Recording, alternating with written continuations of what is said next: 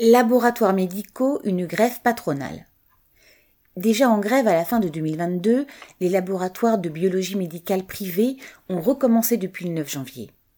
Ils n'assuraient que les analyses urgentes et ne transmettaient plus les résultats des tests Covid.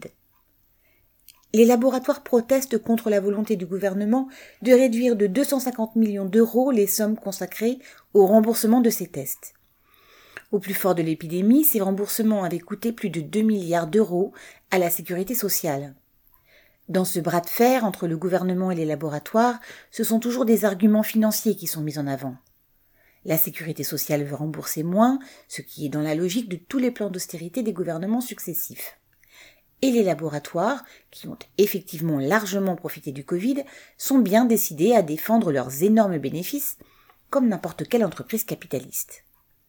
Ces laboratoires privés sont passés très majoritairement sous la houlette de groupes financiers, alors que les laboratoires publics au sein des hôpitaux ont vu leur part dans le secteur réduite. Aujourd'hui, les laboratoires privés font près des deux tiers des analyses, et même jusqu'à 85% des tests Covid.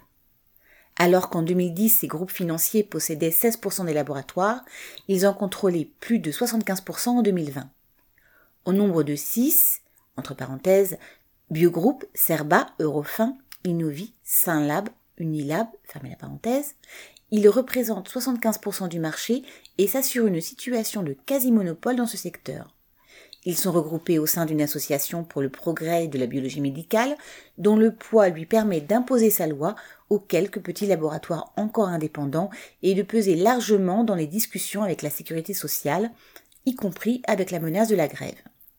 Et bien évidemment, quand il parle de, progrès de la biologie médicale, fermez il faut comprendre progrès de leur situation de monopole et de leurs bénéfices. Aujourd'hui, le secteur des laboratoires d'analyse représente un exemple de financiarisation quasi intégrale d'une discipline médicale, un phénomène qui se développe dans toutes les structures de santé au détriment des malades et des soignants. Cédric Duval.